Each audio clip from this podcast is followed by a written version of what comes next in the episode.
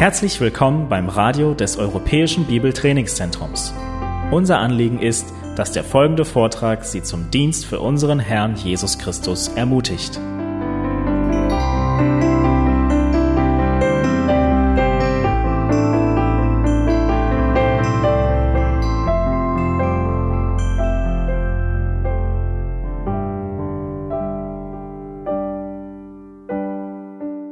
Als Einleitung wollte ich einfach euch erzählen, was, welche Entscheidungen ich äh, treffen musste, als ich äh, neu bekehrt war. Mit 17 ging ich zum United States Marine Corps und das Umfeld war ziemlich gottlos und ich habe mich auch in der Sünde leider trotz christlicher Erziehung ausgetobt und mit 18 durfte ich durch Gottes große Gnade zum Glauben kommen.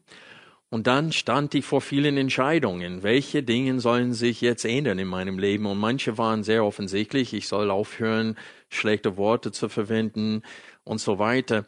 Aber meine Mitsoldaten, die wollten das nicht so wahrhaben, dass ich jetzt von nun an anders wandeln sollte. Und die haben versucht, mich immer wieder zu verleiten, mit ihnen in die Kneipen zu gehen.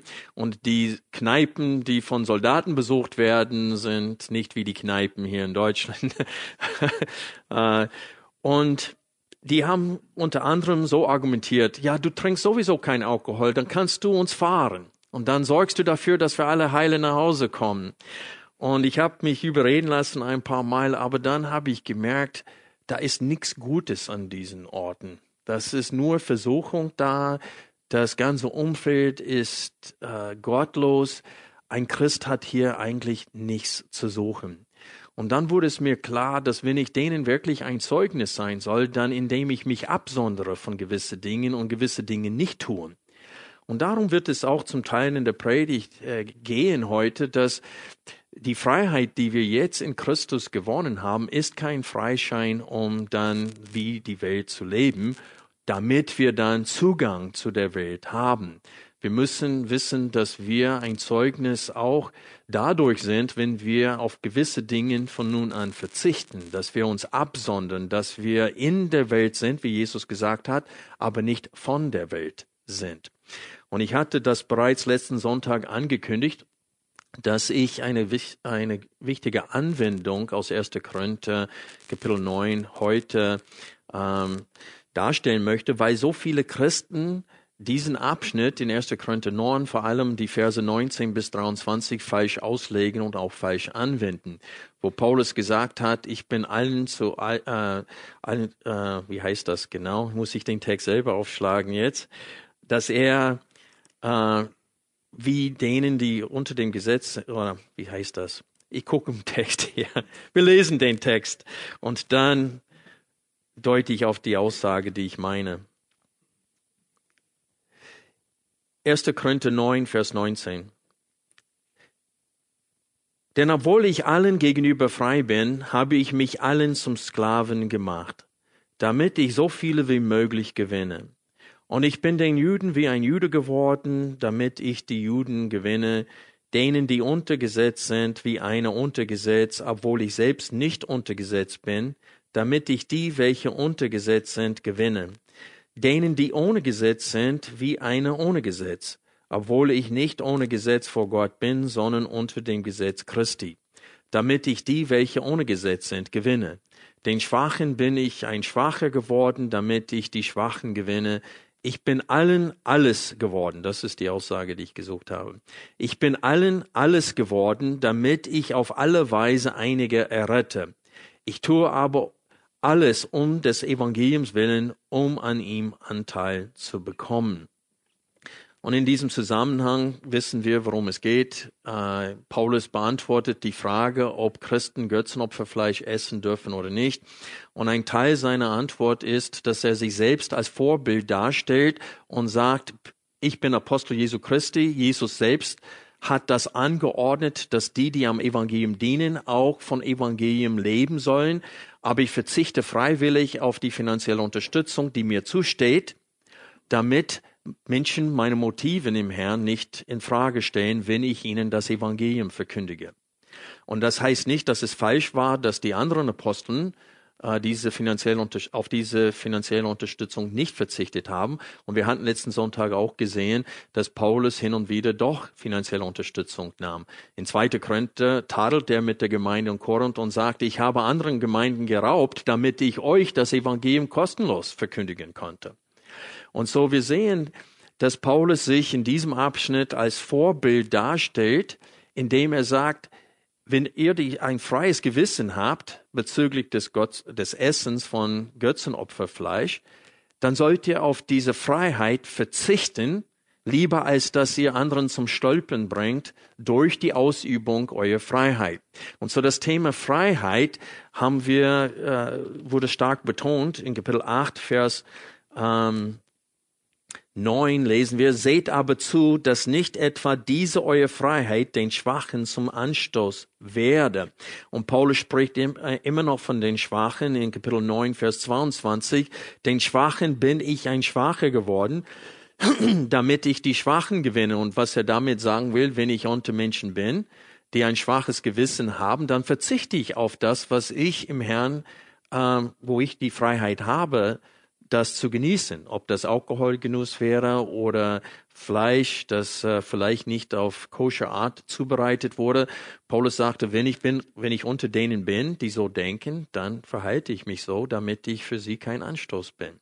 Und so in dem Zusammenhang geht es darum, dass Paulus, obwohl er frei ist, Kapitel 9, Vers 1, bin ich nicht frei, Vers 19, denn obwohl ich allen gegenüber frei bin, sagt er, habe ich mich allen zum Sklaven gemacht. Und diese Aussage möchte ich in Verbindung bringen mit der Aussage bezüglich oder mit dem Begriff das Gesetz Christi bringen heute.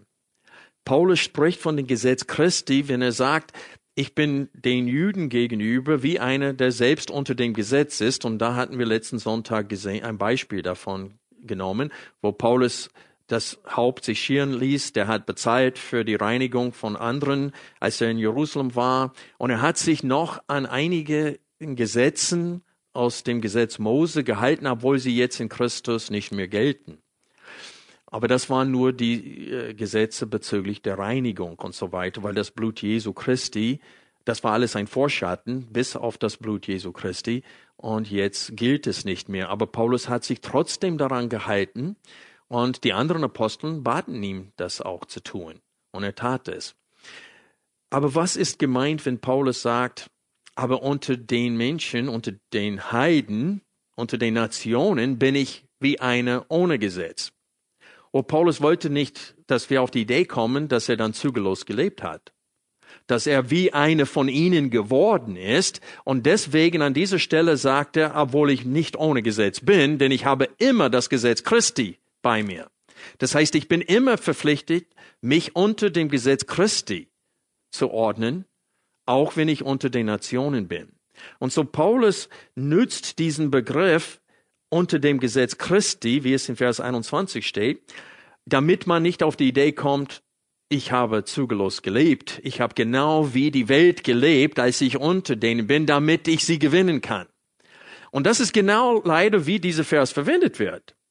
Es wird gesagt, wenn ich äh, gewisse Radikalen in der Gesellschaft erreichen möchte, dann muss ich mit zerschlissenen Jeanshose rumlatschen, äh, Schnürsenkel nicht gebunden und äh, äh Rockmusik christlich machen muss und so weiter, dass man versucht, eine christliche Version von all dem, was in der Welt ist, zu haben, damit man äh, Anerkennung unter diesen Menschen genießen kann. Und das ist absoluter Schwachsinn.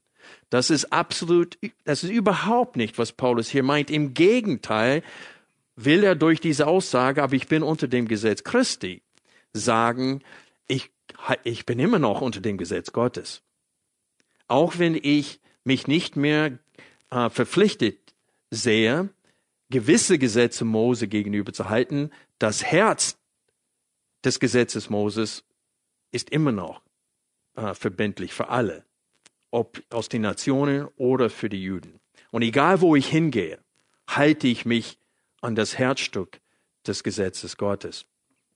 Und das ist, was ich äh, zuerst heute betonen möchte, ist nämlich, was ist das Gesetz Christi und wie unterscheidet sich sein Gesetz von dem des Moses? Versteht ihr die Frage?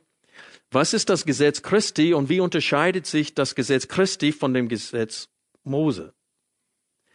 Und ich möchte die Frage beantworten, erstens indem wir sehen, wie Jesus selbst mit dem Alten Testament umgegangen ist. Und wir schlagen dazu Markus Kapitel 12 auf. Hier in dem Zusammenhang wurde Jesus gefragt, was ist das größte Gebot? Vorweg möchte ich sagen, dass es sehr viele Christen gibt, auch bei Moody Bible Institute und Dallas Theological Seminary. Meine Professoren bei Moody Bible Institute waren fast alle Absolventen von Dallas Theological Seminary. Diese Schofield Bibel, äh, das sind die äh, Auswirkungen von Theologen, die die Überzeugung haben, dass es Heilszeiteiten gibt. Und auf Englisch heißt das Dispensationalism, auf Deutsch Dispensationalismus. Ich kann es immer noch nicht richtig aussagen, äh, ist auch nicht wichtig. Aber viele Christen sind sehr stark von, diese, von diesem System der Theologie geprägt, auch wenn sie nicht wissen, wie das System heißt. Und fast alle Baptisten sind von diesem System geprägt. Und sie denken, dass äh, einiges, was in, in zum Beispiel der Bergpredigt steht, die würden sagen, das ist nur für die Juden, das ist nicht für die Gemeinde Jesu.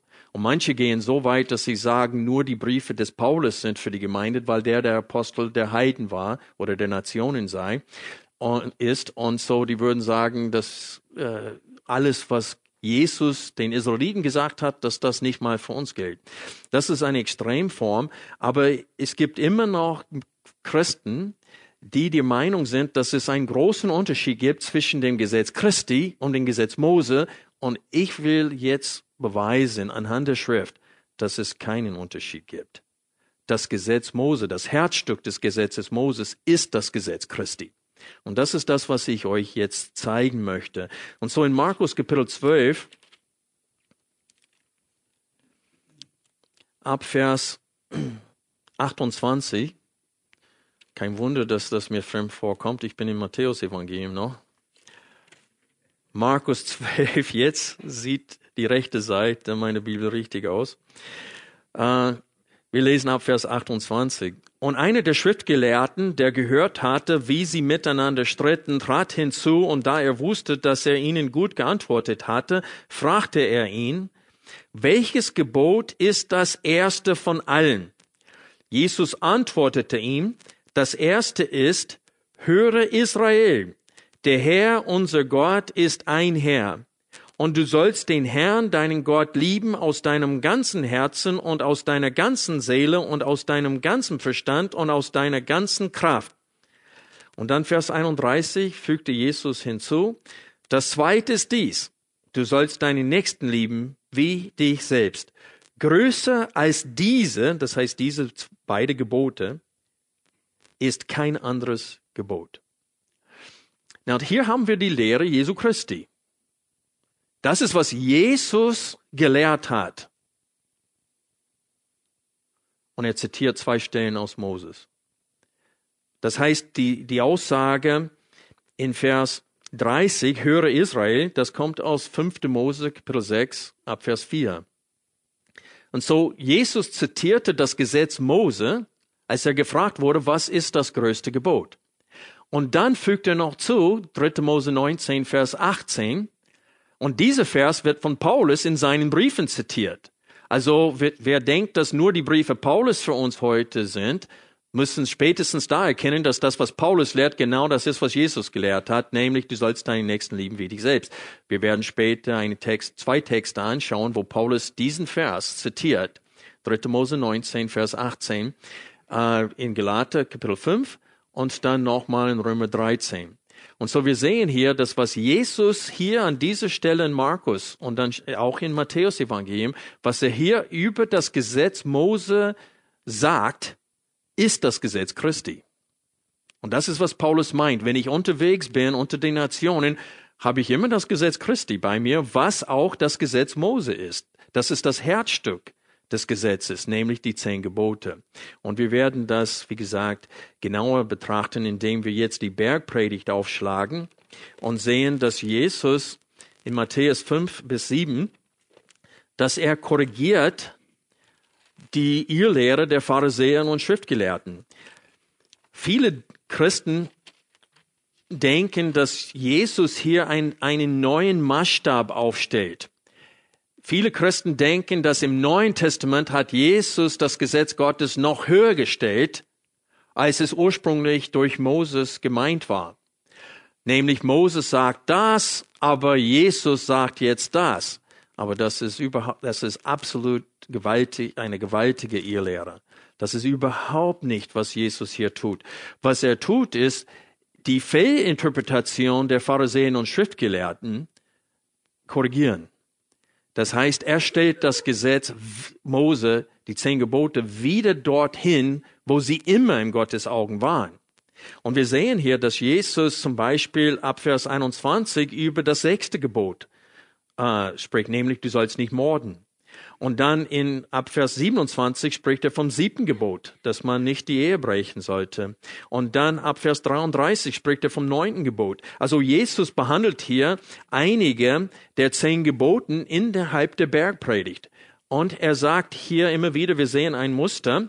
Ab Kapitel 5, Vers 22 oder 21 steht es, ihr habt gehört, dass zu den Alten gesagt ist, du sollst nicht morden, wer aber morden wird, der wird dem Gericht verfallen sein.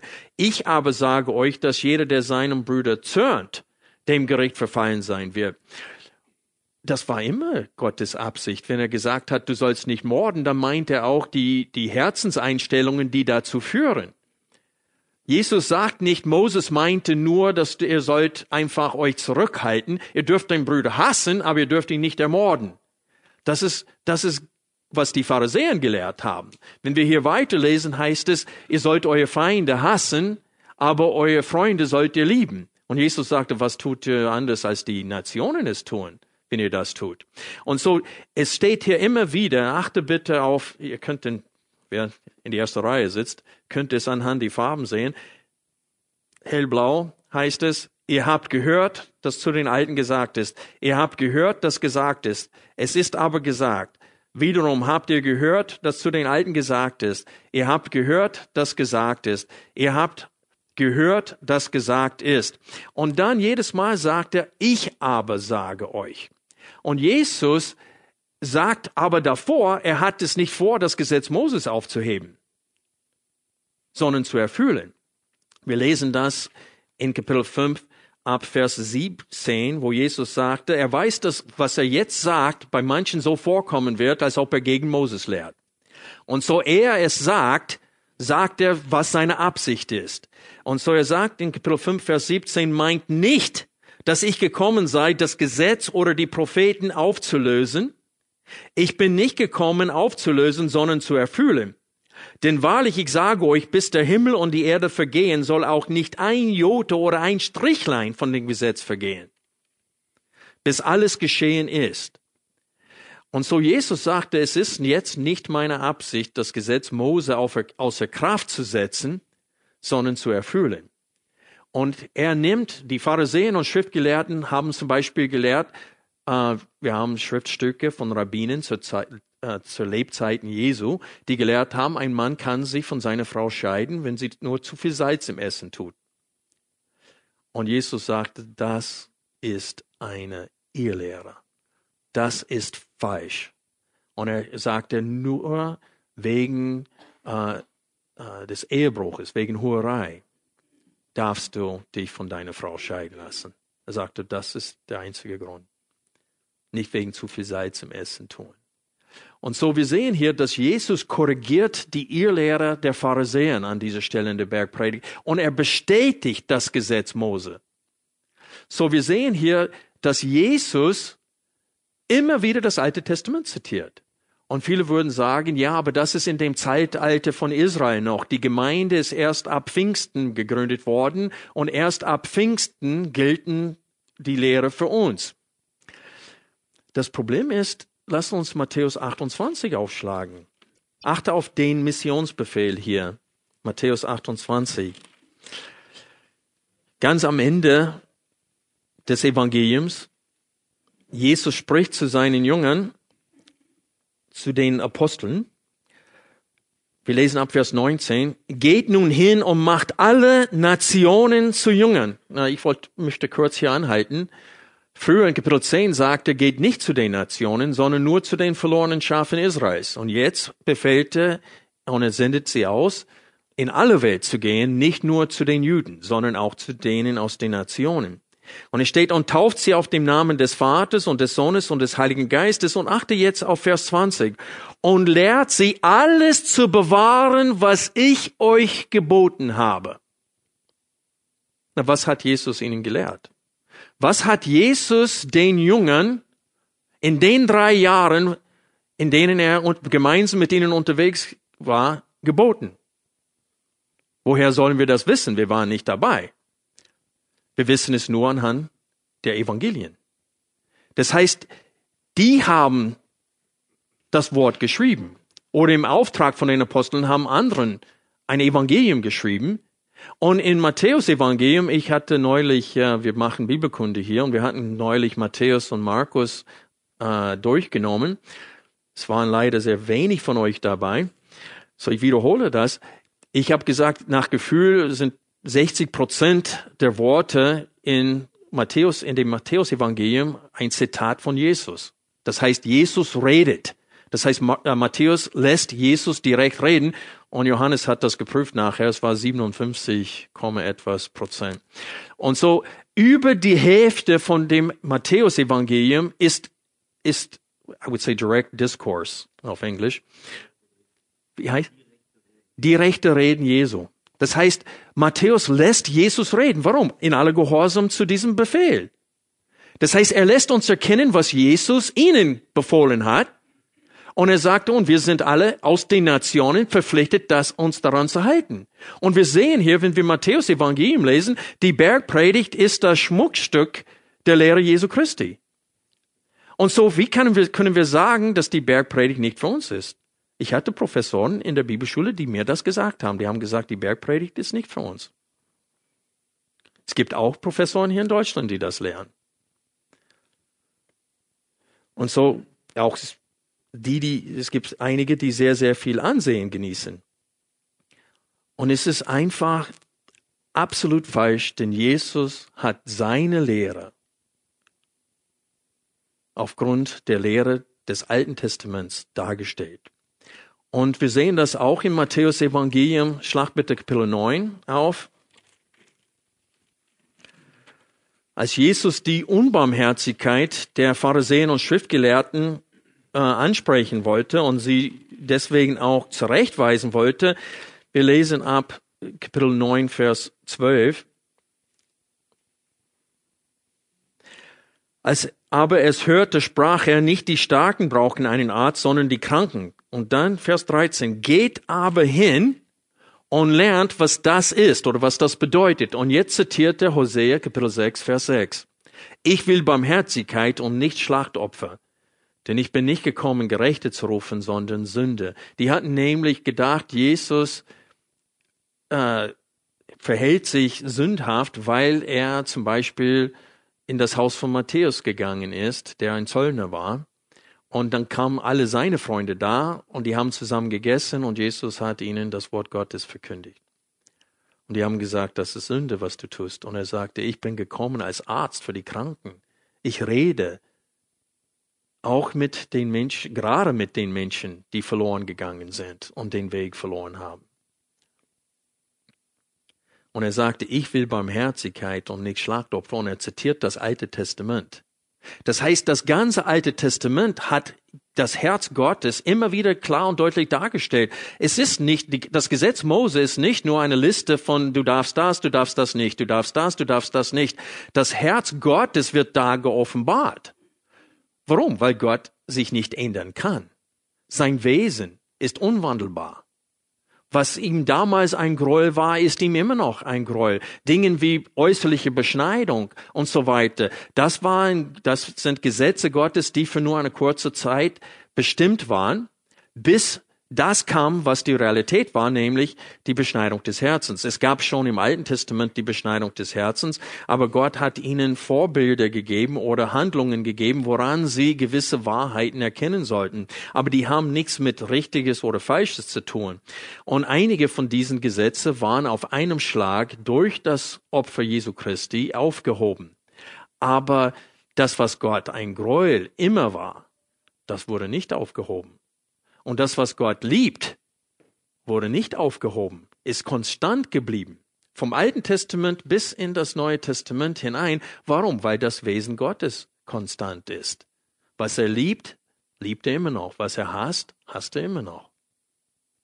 Und wir sehen das anhand des Brauch ist des Alten Testamentes von Jesus und von den Aposteln. Lies mal die Briefe Paulus. Wie gesagt, er zitiert auch von 3. Mose 19, Vers 18, wenn er darstellen will, wie wir uns zu verhalten haben. Und das stellt Paulus dar als das Gesetz Christi. Lieb deinen Nächsten wie dich selbst. Trage des anderen Last. Und so erfüllt ihr dann das Gesetz Christi.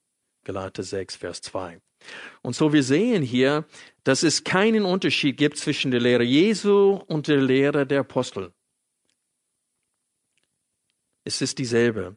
Und auch in Matthäus Kapitel 12, Vers 7 zitiert Jesus nochmal Hosea 6, Vers 6.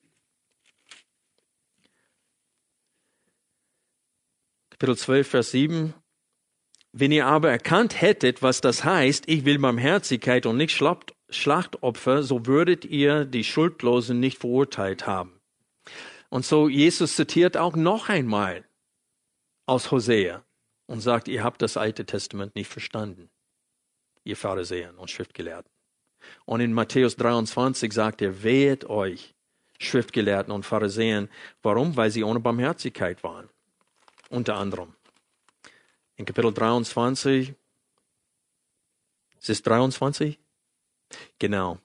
Es steht hier, wehe euch Schriftgelehrte und Pharisäer, Heuchler, denn ihr verzehntet die Minze und den Anis und den Kümmel und habt die wichtigeren Dinge des Gesetzes beiseite gelassen, nämlich das Recht und die Barmherzigkeit und den Glauben. Diese hättet ihr tun und jene nicht lassen sollen. Ihr blinden Führer, die ihr die Mücke seid, das Kamel aber verschluckt. Und er werft ihnen vor, ohne Barmherzigkeit zu sein. Aber ich hatte auch noch eine andere Stelle, äh, nämlich ab Vers 3, wo es steht, äh, alles nun, was sie euch sagen, tut und haltet, aber handelt nicht nach ihren Werken. Denn sie sagen es und tun es nicht. Und hier ist es, Vers 4. Sie binden aber schwere und schwer zu tragende Lasten zusammen und legen sie auf die Schultern der Menschen. Sie selbst aber wollen sie nicht mit ihrem Finger bewegen. Und es steht hier, was sie bewegt innerlich. Alle ihre Werke aber tun sie, um sich von Menschen sehen zu lassen. Das heißt, sie wollen Anerkennung unter den Menschen haben. Und so Jesus tritt auf gegen die Pharisäer und gegen die Schriftgelehrten durch das ganze Matthäusevangelium und er stellt das Gesetz Gottes wieder her, wo es immer war. Das ist das Gesetz Christi. Die zehn Gebote gehören immer noch zum Gesetz Christi. Wir werden das auch anhand von anderen Stellen äh, sehen. Aber ich möchte, bevor wir zum Neuen Testament gehen, auch Zachariah mit euch kurz betrachten. Das ist das vorletzte Buch im Alten Testament. Und in Zachariah, ich möchte euch bitten, Kapitel 7, die Verse 8 bis 11 zu vergleichen mit ein paar Verse aus Kapitel 8. Kapitel 7, wir lesen die Verse 8 bis 11. In dem Zusammenhang geht es um die Frage, ob sie nach 70 Jahren Gef äh, Gefangenschaft, ob sie weiterhin an gewissen Tagen fasten und weinen sollen. Und die Antwort kommt später, nein, das sollte nicht mehr machen. Aber in dem Zusammenhang antwortet Gott auf ihre Frage, in Kapitel 7 und Kapitel 8, indem er zuerst auf das sündige Verhalten der Väter eingeht, hier in Kapitel 7 ab Vers 8. Und das Wort des Herrn geschah zu Zacharia, so spricht der Herr der Herrscher, fehlt zuverlässigen Rechtsspruch und erweist Güte und Barmherzigkeit einer dem anderen und bedrückt nicht die Witwe und die Weise, den Fremden und den Elenden. Und er sind nicht gegeneinander Unglück in euren Herzen Aber sie weigerten sich aufzumerken und zuckten widerspenstig die Schulter und machten ihre Ohren schwerhörig, um nicht zu hören. Und dann sagt Gott, aber in der jetzigen Zeit, nach 70, nachdem ihr 70 Jahren lang äh, in der Gefangenschaft wart, ich habe euch zurück in das Land geführt und jetzt will ich euch in diesen Tagen segnen. Und dann sagte aber Folgendes, Kapitel 8, Vers 16, dies sind die Dinge, die ihr tun sollt. Redet nur die Wahrheit eine mit dem anderen. Fällt zuverlässigen und heilsamen Rechtsspruch in euren Toren und sind nicht keine von euch in euren Herzen auf das Unglück des anderen und falschen Eid liebt nicht. Denn all dieses ist es, was ich hasse, spricht der Herr. Das kommt uns vor, als ob wir das Neue Testament lesen, nicht wahr? Das, weil es keinen Unterschied gibt zwischen Alten Testament und Neuen Testament bezüglich des Maßstabes Gottes für unser Verhalten. Wie wir mit uns, mit Gott und mit, wie wir mit unseren Mitmenschen umgehen sollen, hat sich überhaupt nicht verändert. Vom Alten Testament zum Neuen Testament. Es ist klar, wir müssen jetzt nicht wie die Israeliten beschnitten werden am Vorhaut. Das wurde aufgehoben. Wir müssen nicht mehr Schlachtopfern opfern. Das wurde aufgehoben. Jetzt dürfen die Juden auch als Christen, äh, die haben die Freiheit, auch Fleisch zu essen, was nicht koscher ist. Das sehen wir äh, durch das, was in Antiochia passiert ist und wovon Paulus berichtet in dem Galaterbrief. Petrus hat sich zurückgezogen und hat aufgehört, mit den, denen aus den Nationen zu essen, als gewisse Juden aus Jerusalem kamen, weil er Angst davor hatte, dass sie wieder ihm zur Rede stellen würden diesbezüglich. Weil damals, als er in das Haus von Cornelius gegangen ist, was gegen das Gesetz war, auch Moses, und sogar mit denen gegessen hat, dann haben sie ihn deswegen zur Rede gestellt. Und er hat gesagt, einiges hat sich geändert jetzt. Wir dürfen jetzt Umgang mit denen aus den Nationen haben. Und wir dürfen sie nicht als unrein betrachten, wenn Gott sie rein gemacht hat. Durch den Glauben an Jesus. Und so einiges hat sich geändert, aber was sich absolut nicht verändert hat, sind die zehn Geboten. Ich möchte an dieser Stelle Eugene Merrill zitieren und ich möchte ihn zitieren, weil er, ich denke, mehrere Jahrzehnten Professor für das Alte Testament an Dallas Theological Seminary war. Und das ist eine Schule, wie ich vorhin gesagt habe, die Christen in Amerika sehr stark geprägt hat, vor allem die Baptisten, Südbaptisten auch, weil Eugene Merrill hat auch bei Southern Baptist Seminary in Louisville, Kentucky äh, auch unterrichtet. Und er hat Folgendes geschrieben in seinem Buch Everlasting Dominion, A Theology of the Old Testament. Und dieses Zitat findet man auf Seite 342. Wie jedes andere Gebot bis jetzt, und jetzt spricht er über das sechste Gebot, auch dieses Gebot findet seine Wurzeln in uralter Erde. Lang bevor die Entstehung des Volkes Israels als Bündnisvolk Gottes. Dieses sechste Gebot, wie die fünf Gebote davor, ist daher universal in seinem Geltungsbereich und wurde nie aufgehoben. Egal wie einer sich entscheidet, die Israel-Gemeinde-Beziehung zu betrachten, spielt keine Rolle im Licht der Tatsache, dass die zehn Gebote alle Generationen und Heilszeitalten überschreiten, auch wenn sie in ihrer gegenwärtigen Form dem Volk Israel gegeben wurden. Ende des Zitats. Na, es kann sein, dass da sind grammatischen Fehler hier, die sollen nicht Eugene Merrill zugeschrieben sein. Das ist meine schnelle Übersetzung heute Morgen von Englisch ins Deutsch. Aber was er sagt, klar und deutlich gesagt hat, als ein Dispensationalist, ist, dass die zehn Geboten das Herzstück des Gesetzes Gottes sind. Und auch wenn wir sie in der Form haben, wie sie Israel als Volk gegeben wurden, sie gelten immer, für alle Zeiten. Und die haben sich nie verändert, vor es Israel gegeben hat und auch danach. Und er sagt, und er, has, er sieht sogar das Sabbatgebot als für die Gemeinde verbindlich. Wer die Seite lesen möchte, 340. Aber ich sage das, weil es diese Irrlehre, dass die zehn Geboten nicht mehr für uns gelten oder nur was im Neuen Testament geschrieben steht, gilt für uns als Gemeinde, ist absoluter Schwachsinn. Das ist nie die Absicht der Apostel. Öfters in den Briefen, wie 1. Korintherbrief, behandelt der aktuelle Probleme, akute Probleme in der Gemeinde und zitiert das Alte Testament, um sie zurechtzuweisen. Und die Bibel der Urgemeinde war was? Das Alte Testament.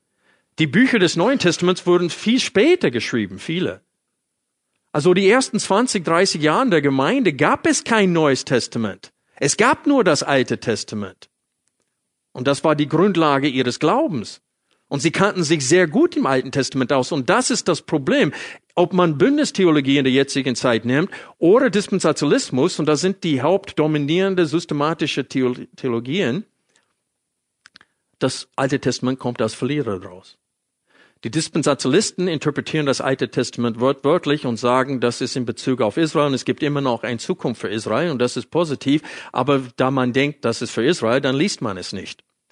Und bei den Bündnistheologen, die sagen, das muss man alles umdeuten auf die Gemeinde und nicht wortwörtlich nehmen und so, dann liest keiner das Alte Testament und sagen, wir predigen nur Christus und ihn als gekreuzigt und das Alte Testament äh, ist eigentlich veraltet.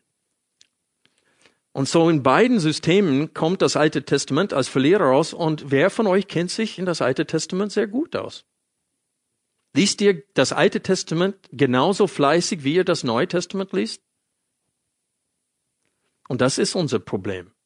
Der, jemand hat mir neulich erzählt von einem Bruder, der zum Glauben gekommen ist, hat jahrelang nur das Neue Testament gelesen und jetzt hat er angefangen, das Alte Testament zu lesen und der ist richtig verwirrt. Der sagte, das ist nicht derselbe Gott. Und er hat ein ganz anderes Bild von Gott gewonnen. Freunde, das Neue Testament hat nicht alle Wahrheiten wiederholt bezüglich unseres Gottes. Die gute Nachricht ist, ist, dass der Gott, der durchaus zornig werden kann, und es mehrmals unter Beweis gestellt hat im Alten Testament, will gnädig sein. Aber diese Botschaft haben wir auch im Alten Testament. Gott steht äh, da und hält seine Hände ausgestreckt. Nicht nur zu Israel, sondern alle Nationen dürften zu ihm kommen. Und so wir sehen, dass im Alten Testament, im Neuen Testament sehen wir Gottes Zorn. In 1. Korinther, wir kommen irgendwann mal zu Kapitel 11 und da sehen wir, dass manche, weil sie das Herrn mal unwürdig genommen hatten, krank geworden sind und manche wurden sogar von Gott getötet, weil sie das Herrn mal unwürdig genommen. Also wir haben im Neuen Testament auch mit demselben Gott zu tun und versuch mal Ananias und Sapphira davon zu überreden, dass der Gott im Neuen Testament anders ist als der im Alten. Der hat sie beiden nämlich umgebracht, weil sie zum Heiligen Geist gelogen hatten. Also ist es wichtig, dass wir verstehen, dass das Gesetz Christi, wovon Paulus spricht, in 1. Korinther 9 und in Galater Kapitel 5 und 6, das ist, das sind die zehn Geboten. Jetzt gehen wir zum Neuen Testament. Wir schlagen Galater Kapitel 5 auf. Und ich möchte euch bitten, Galater 5, Vers 1 zu vergleichen mit Vers 13.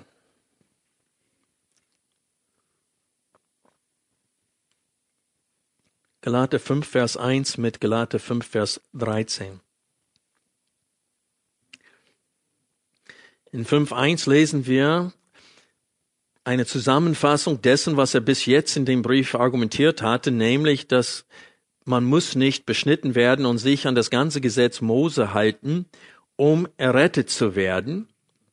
Und er sagt hier, für die Freiheit hat Christus uns frei gemacht. Steht nun fest und lasst euch nicht wieder durch ein Joch der Sklaverei belasten. Und dann geht er auf das Thema, das im gesamten Brief immer wieder vorkommt, nämlich Beschneidung. Weil manche Juden gesagt haben, die, die aus den Nationen müssen jüdisch werden und jüdisch leben, um errettet zu werden. Und Paulus sagte, nein, einiges im Gesetz Mose ist veraltet jetzt und nicht mehr, es gilt auch äh, nicht mehr. Aber achte auf Vers 13. Denn ihr seid zur Freiheit berufen worden, Brüder, nur gebraucht nicht die Freiheit als Anlass für das Fleisch, sondern dient einander durch die Liebe. Und das ist genau das, was Paulus uns sagen wollte in 1. Korinther 9. Er benutzt sich selbst als Vorbild in dieser Sache und er sagte, obwohl ich in allem frei bin als Apostel Jesu Christi, habe ich mich zum, zum Sklaven aller gemacht. Und das ist das Gesetz Christi. Es befreit uns, so dass wir uns zum Sklaven aller machen können. Versteht ihr? Das heißt, wir sind befreit worden von der Macht der Sünde, was beinhaltet der Selbstliebe und des Stolzes.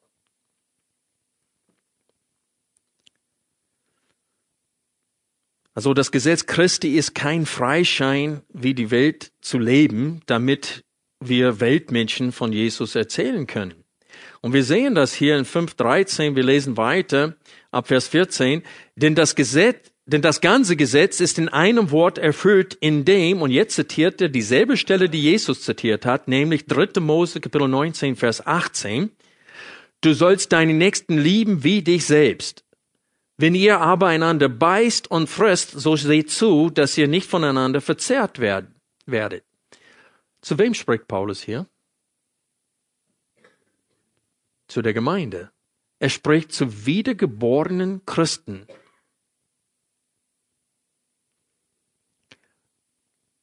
Wisst ihr, was unser Problem ist? Wir meinen, dass wir gute Christen sind und wir sind es nicht. Wir sind wirklich wie die Pharisäer. Wir denken, wenn ich äußerlich mich ein bisschen sauber mache und wenn ich, wenn mein Auftreten nicht auffällig ist und wenn ich mich an gewissen Sitten halte, dass ich eigentlich ein guter Christ bin. Das ist nicht wahr.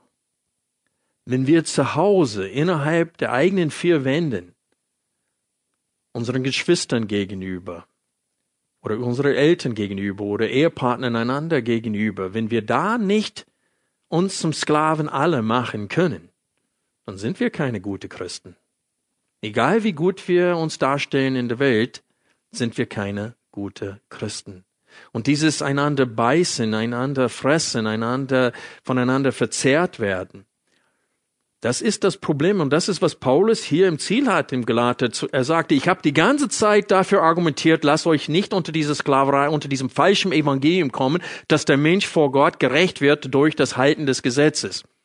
Aber wiederum verstehe mich nicht so, dass ich sage jetzt, du kannst leben, wie du willst.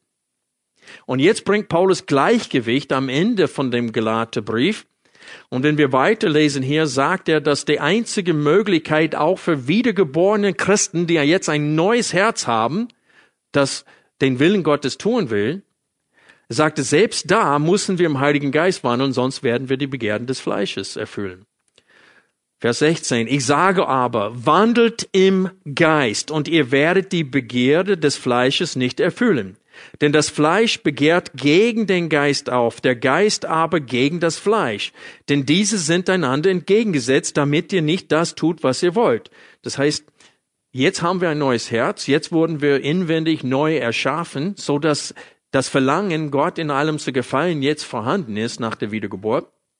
Aber wir tun nicht immer das, was wir wollen. Und das ist, was Paulus in Römer 8 meinte, wenn, oder in 7 meinte, wenn er sagte, das Gute, was ich tun will, das tue ich nicht. Und das Böse, was ich nicht tun will, gerade das tue ich. Und das ist, was er hier in dieser Parallelstelle meint, wenn er sagt, damit ihr nicht das tut, was ihr wollt.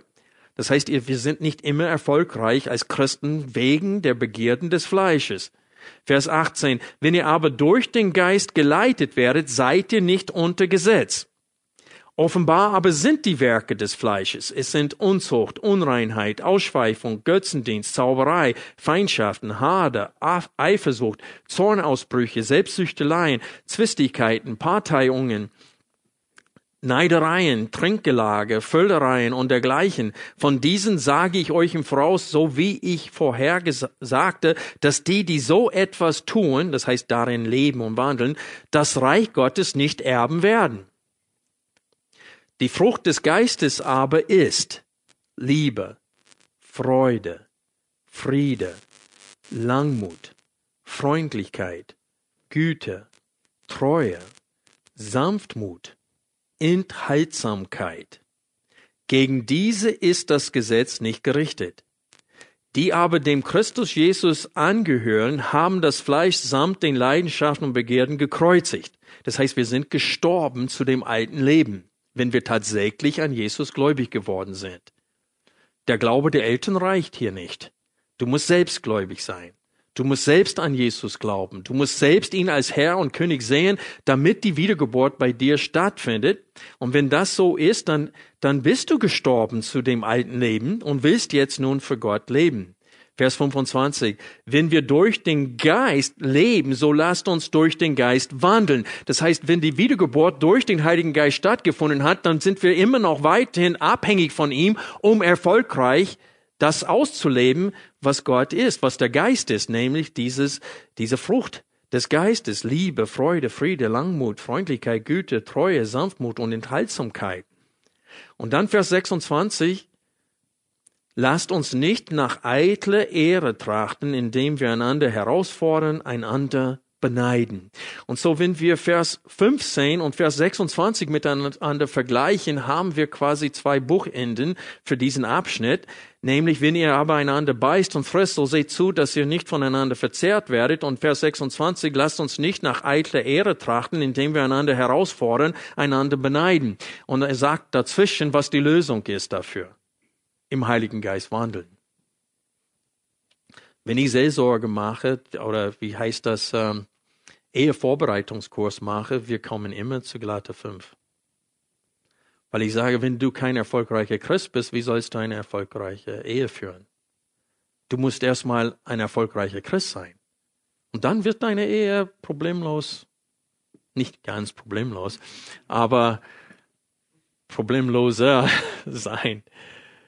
Wir müssen das umsetzen, was hier geschrieben steht. Und das, so einfach ist es zu verstehen. Zu tun ist schwieriger. Aber das heißt, das Ziel, was soll unser Ziel sein? Jeden Tag neu. Im Heiligen Geist zu wandeln. Das ist das Ziel. Weil wenn du im Heiligen Geist wandelst, dann wirst du was überwinden. Die Begierden des Fleisches. Und das ist das, was uns verleitet zur Sünde. So, wenn du die Sünde im Alltag besiegen willst, dann musst du im Heiligen Geist wandeln. Das, und was muss man tun, um dann wirklich erfüllt zu werden mit dem Heiligen Geist? Hm? Man muss die Gemeinschaft mit Gott pflegen. Was hat Jesus getan? Es steht, es war üblich für ihn, jeden Morgen früh aufstehen, einen öden Ort auszusuchen, damit er alleine mit Gott sein konnte. Wir müssen lernen, unser Handy auszuschalten, so dass wir nicht mal dieses Brrr hören und beten, Gott suchen, Zeit mit ihm verbringen, sonst werden wir nicht im Heiligen Geist wandeln. Wir werden nicht erfüllt mit dem Heiligen Geist sein. Wir, können, wir müssen Jesus nachahmen, wenn wir im Wandel ihm nachahmen wollen.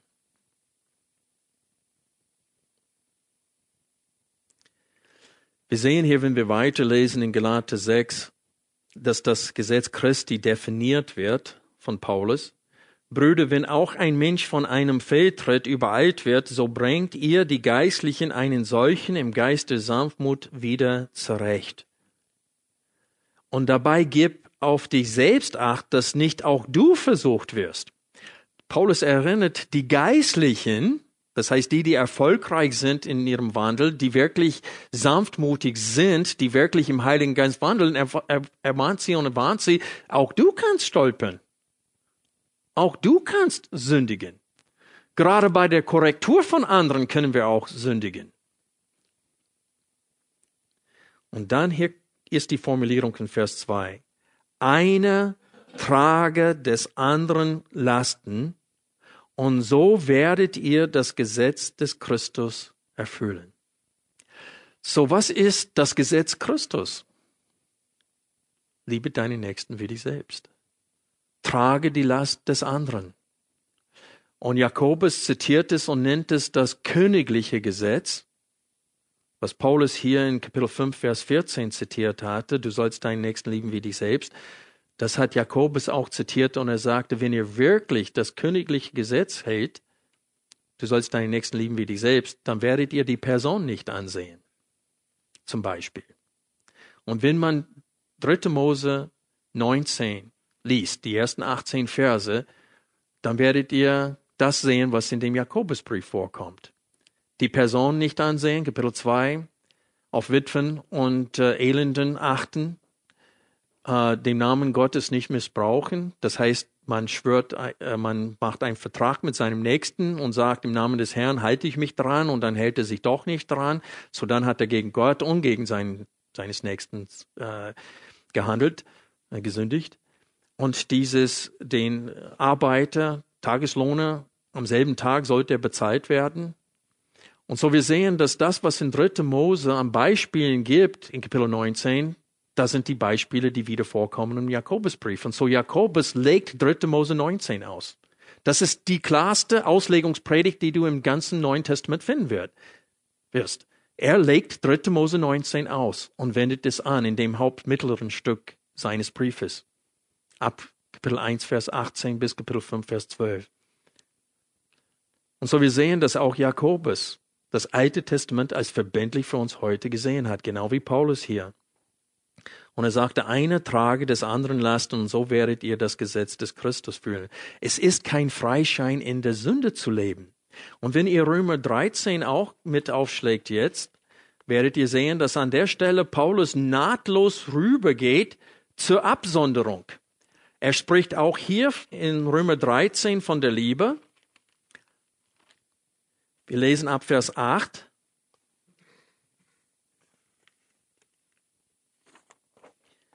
Hier steht es, seid niemand irgendetwas schuldig, als nur einander zu lieben. Denn wer den anderen liebt, hat das Gesetz erfüllt.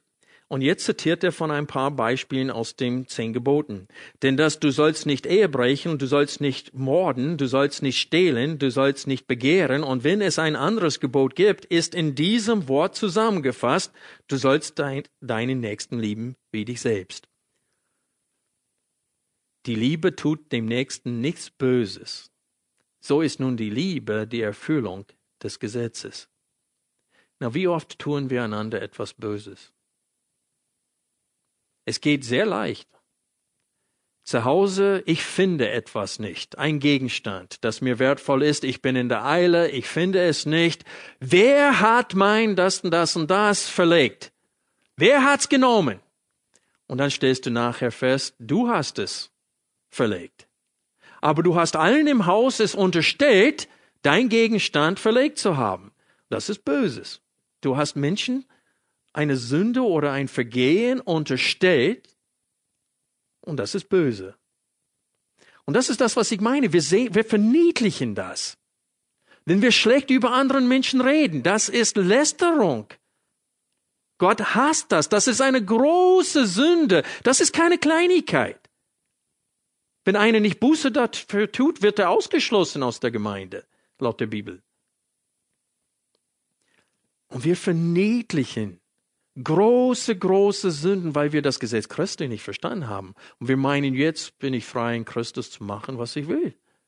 Und auch bezüglich der Evangelisation. Und jetzt kommen wir voll im Kreis zurück zu dem, was ich anhand, was ich korrigieren wollte, bezüglich der falschen Auslegung des erste, äh, von 1. Korinther 9, 19 bis 23 ist, dass wir werden auch in der Schrift ermahnt, uns von dieser Welt abzusondern. Und das ist der zweite Hauptpunkt der heutigen Predigt, nämlich das Gesetz Christi hebt die Ermahnungen zur Absonderung nicht auf. Und wir sehen das hier in Römer 13, wenn man weiterliest ab Vers 11. Und dies tut als solche, die die Zeit erkennen, dass die Stunde schon da ist, dass ihr aus dem Schlaf aufwacht. Denn jetzt ist unsere Rettung näher, als da wir zum Glauben kamen. Die Nacht ist weit vorgerückt und der Tag ist nah.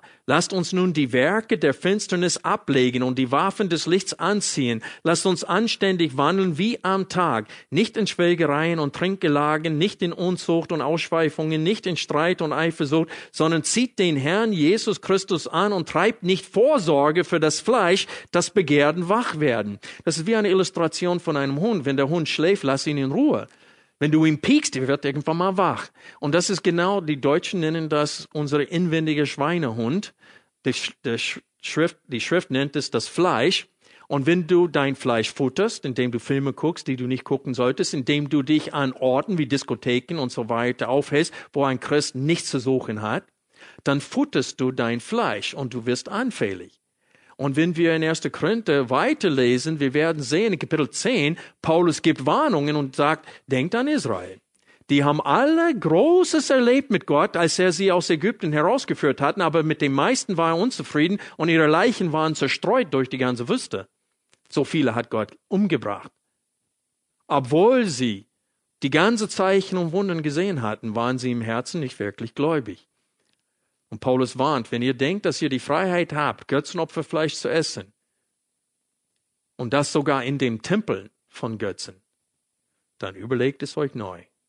Denn Gott ist ein eifersüchtiger Gott, sagt Paulus in 1. Korinther 10. Und so, das ist absolut Missbrauch der Schrift zu sagen, und ich gebe euch jetzt ein Beispiel davon, aber zu sagen, dass ich die Sprache der Welt anwenden kann, wenn ich die Welt für Jesus erreichen möchte.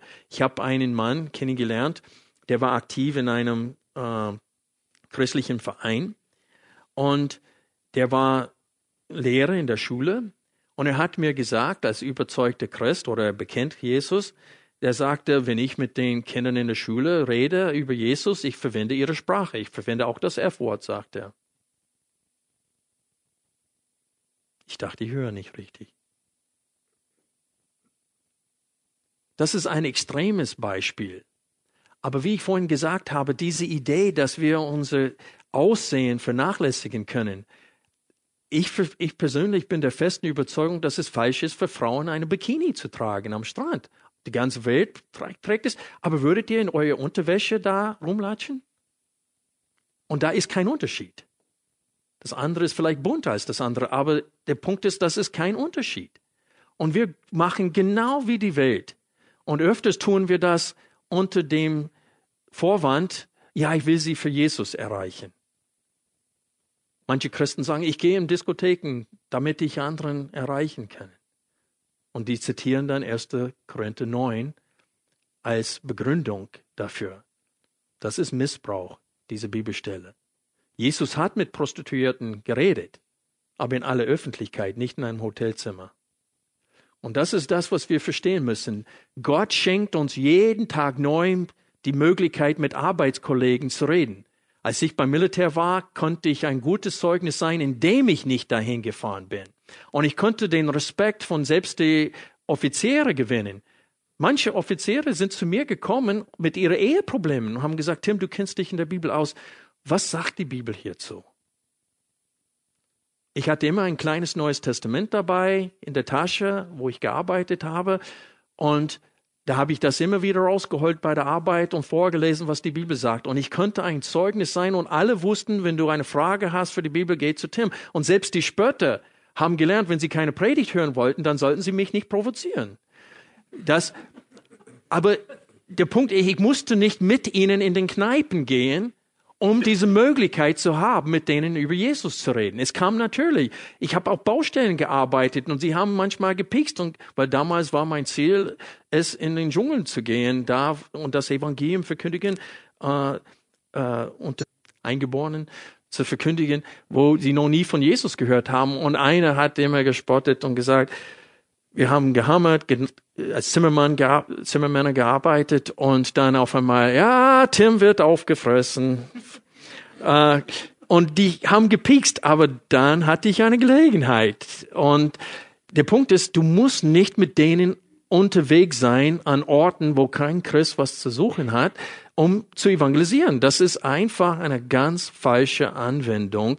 Und viele nützen diesen Text ähm, in dieser Hinsicht. Was ich betonen will, ist, wir tarnen uns nicht wie die Welt, um die Welt zu erreichen. Und dieses Coolsein ist Gott ein Gräuel. Und wenn wir versuchen, auf unsere Einladungen zu Teenie-Arbeit, ich hasse diesen Begriff, aber zu jungen Erwachsenenkreisen einzuladen, da, ich habe eine Einladung gesehen, wo eine mit großen Muskeln da sitzt so und hat Sonnenbrille drauf. Und ich fragte mich, was hat das mit Christus zu tun? Aber das war auf der Einladung zu einer christlichen Freizeit. Und so wir denken, wir werden mehr Menschen erreichen, wenn wir in ihren Augen als cool erscheinen. Das ist absolut falsch. Und das ist nicht, was Paulus in diesem Text meinte. Er meinte, ich halte mich an das Gesetz Christi, indem ich jetzt, obwohl ich frei bin, ich mache mich zum Sklaven aller. Und das ist die Freiheit, die wir in Christus haben. Wir haben die Freiheit, die sündige Natur, das sündige Fleisch zu besiegen. indem wir im Heiligen Geist wandeln und auf unsere Rechte verzichten, anstatt darauf zu pochen.